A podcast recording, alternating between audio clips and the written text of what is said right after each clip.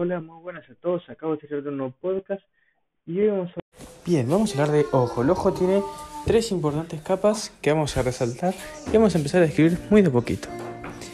La primera es em, la córnea que se va a continuar con la esclerótica, que no es ni más ni menos que tejido conectivo colágeno denso no modelado. em, que está dispuesto en diferentes capas: la epiclera, la esclera y la eh, lámina fucsia. Ah, me acabo de tirar a la cama, vino mi perrita. Bien. Eso hacia posterior del, del ángulo esclerocorneal. Pero hacia anterior del ángulo esclerocorneal nos encontramos con la córnea. Esta córnea va a tener cinco capitas. Primero va a tener un epitelio anterior, que no va a ser más que un epitelio cúbico cilíndrico. Vamos a fijarnos. Nada, nada que ver. El epitelio plano estratificado, no queratinizado. Así.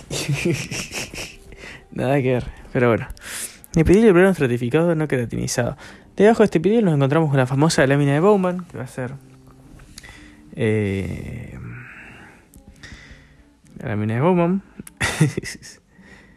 eh, luego nos encontramos con una capa de tejido conectivo colágeno eh, denso, modelado laminar, que va a estar eh, organizada estas láminas entonces en, en, lá- en láminas ortogonales, es decir, van a ser paralelas entre la fibra de la misma capa, pero perpendiculares la capa subyacente con la subyacente.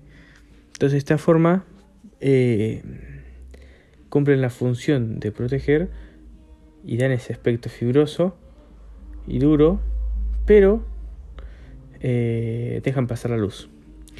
Debajo de esta capa de tejido conectivo colágeno en su modelado laminar, nos encontramos con eh, la membrana basal de otro epitelio que le llamaremos membrana de Semet, y ahora sí nuestro epitelio posterior que va a ser plano simple.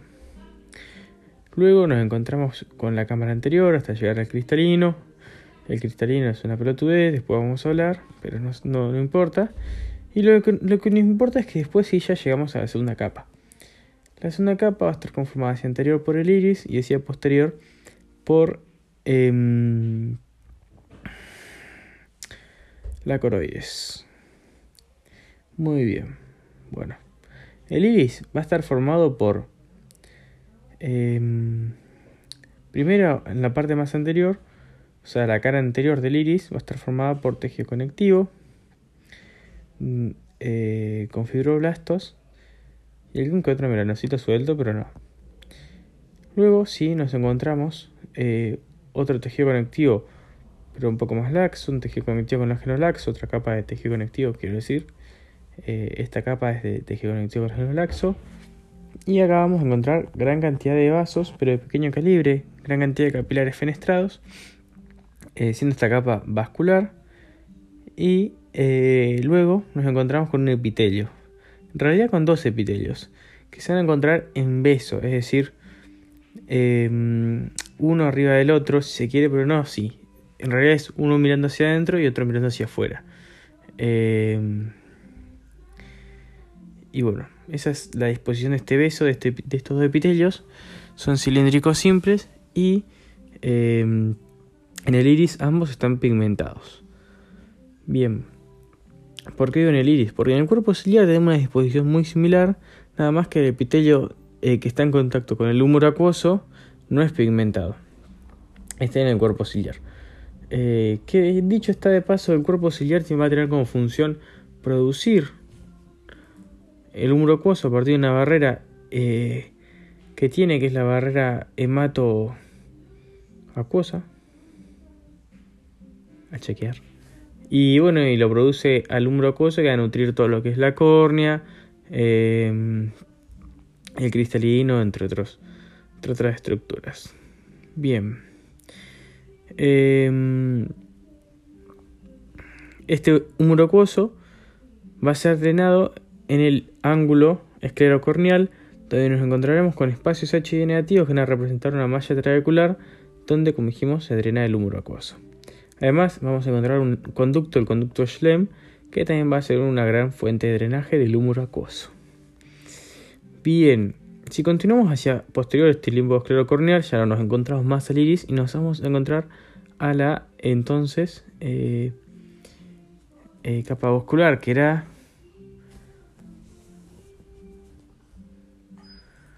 Ay, la puta que lo la mencionamos ya.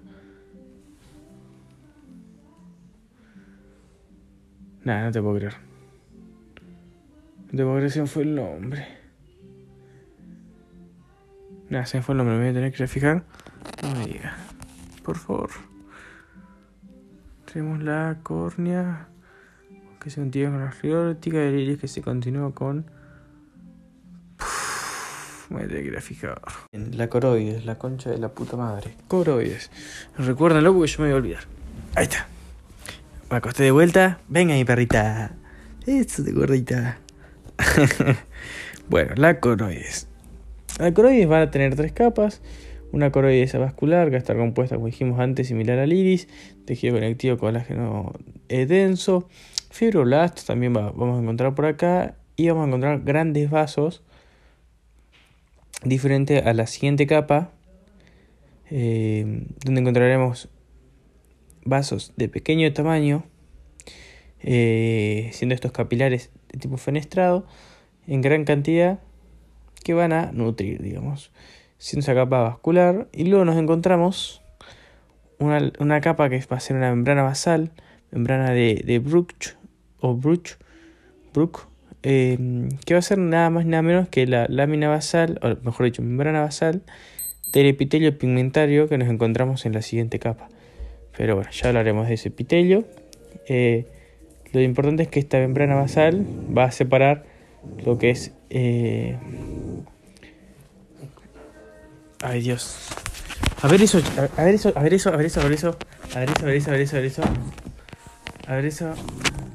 Entonces, esta lámina, esta membrana se va a separar lo que es esta capa que ya me olvidé. El co esta capa me olvidé cuál era. con eh, la retina. La retina es la túnica interna o la, tercera capa, que es la que vamos a hablar ahora. Que su primera está conformada por 10 capas y su primera es el epitelio pigmentario. Entonces su, sí, su membrana basal va a separarla con la capa de arriba. Bien, bien, bien, bien, con la túnica de arriba. Muy bien. Entonces 10 capas. Bueno, primero un epitelio. Un epitelio que va a estar pigmentado. Va a ser muy importante porque va a ayudar a lo que es em, la fototransducción. También va a agarrar los sobrantes de luz pigmentándose. Eh, va a fagocitar parte de los conos y bastones regulando su, su crecimiento. Eh, es decir, tiene un montón de funciones este epitelio pigmentario. Bien. Luego de este epitelio pigmentario nos encontramos con una capa 2 de esta retina que va a poseer los segmentos internos y externos de los conos y los bastones. En su tercer capa nos encontraremos con una membrana eh, que va a ser la membrana imitante externa que va a ser ni nada más ni nada menos que conexiones entre algunas células. Las más importantes va a haber uniones adherentes entre células de las prolongaciones de las células de Müller y también vamos a tener uniones adherentes y desmosomas entre prolongaciones de células de Müller y los segmentos internos y externos de conos y bastones. Esta membrana limitante externa eh, nos va a limitar entonces el segmento interno y externo de conos y bastones con su eh, capa nuclear que va a ser la capa nuclear externa y nos encontraremos con los núcleos de los conos y los bastones. Eh, ni más ni menos. Que además estos núcleos van a hacer sinapsis con eh, las células bipolares para llevar la información de, la de, lo que está viendo el ojo, de la vía óptica. ¿Dónde lo va a hacer? Bueno, la siguiente capa ya nombramos epitelio, membrana nuclear externa. Bueno, la siguiente capa es la capa 4 y va a ser la capa plexiforme interna que donde va, a estar la sinapsis entre entonces los conos y los bastones con las células bipolares. ¿Y dónde está la, la, capa de núcleos de, las células bipolares? La siguiente capa, la capa que le sigue la, esta capa de conexiones de sinapsis o plexiforme externa. Bueno, la siguiente es la capa nuclear interna y va a tener Entonces los núcleos de las células bipolares importantes en la vía óptica y también va a tener otras células, otros núcleos mejor dicho, que van a ser los núcleos de las células de Müller, que formaban la capa limitante externa, si recuerdan. También tendremos a los núcleos de las células amácrinas eh, y de las células interplexiformes, o mejor dicho, neuronas interplexiformes. Bien, debajo de esta capa nos encontraremos otra capa de conexiones, la plexiforme pero interna, que va a, mm, representar la sinapsis, por ejemplo, entre lo que son eh, las neuronas bipolares y las células ganglionares. Eh, o también pueden representar parte de lo que son las conexiones entre las neuronas bipolares y amácrinas, etc. Bien, estas células eh, o estas conexiones entre neuronas bipolares y células ganglionares van a ser nuestro tercer paso de la vía óptica, ¿no? Bien, entonces tenemos epitelio pigmentario, primera capa. Segunda capa, limitante externa. Tercera capa, núcleos de conos y bastones. Luego tenemos una capa en el medio, eh, que va a ser la de conexiones. Luego la otra capa nuclear. Ahora vamos a tener otra capa el medio de conexiones. Ahora otra capa nuclear que va a ser ni más ni menos que eh, los somas de las células ganglionares. Entonces tenemos nuclear, conexiones entre nuclear y bipolar, capa de células bipolares, con máquinas interplexiformes y Müller. Luego, capa mm, de conexiones y ahora otra capa de células eh, de somas que va a ser la de las células ganglionares. Y ya está, no tenemos más conexiones. ¿Por qué? Porque esta célula ganglionar va a emitir su axón y ese axón va a ser eh, el nervio óptico. Entonces tenemos otra capa que va a representar este, estas fibras que van a ir formando el axón, que va a ser la, la, capa de las fibras del nervio óptico. Y por último, la última capita, la capa número 10, va a ser la limitante interna. Verán la limitante interna, que no va a ser nada más y nada menos que la membrana basal de las células de Müller, que eran células de la glía. Entonces, recontra sencillo. Tienen que acordarse los núcleos y nada, hay que haber conexiones entre estas células, que es lo importante. Entonces, entre cada capa nuclear hay una plexiforme, una externa y una interna, una capa plexiforme externa y una capa plexiforme interna. Ahora, por arriba de estas vamos a tener que hacer memoria y acordarnos de la membrana limitante interna, la externa, el epitelio pigmentario y la capa de fibras del nervio óptico, que en realidad eso es sencillo. Pero bueno, eso es todo. Nos vemos con otra próxima entrega. Eh, y ya hablaremos un poquito mejor de lo que es el ojo. Sí, importante vía óptica, bueno, nos entra la luz, entra por la córnea, eh, pasa por la cámara anterior hasta llegar al cristalino, se refracta en el cristalino, se refracta luego en la cámara posterior, luego a pasar por todo lo que es el humor acuoso y va a llegar al epitelio pigmentario. Bien, eh, los sobrantes de luz que llegan entonces a la retina van a ir hacia el epitelio pigmentario que lo va a absorber con su melanina y, la luz que queremos que llegue a los conos y bastones va a ser fototransducida por estos conos y bastones, transformando el impulso lumínico en un impulso nervioso que van a em, transportar estos conos y bastones hasta su capa nuclear, hasta su axón, pasando entonces los segmentos internos y externos, luego hasta su capa nuclear y luego a su axón.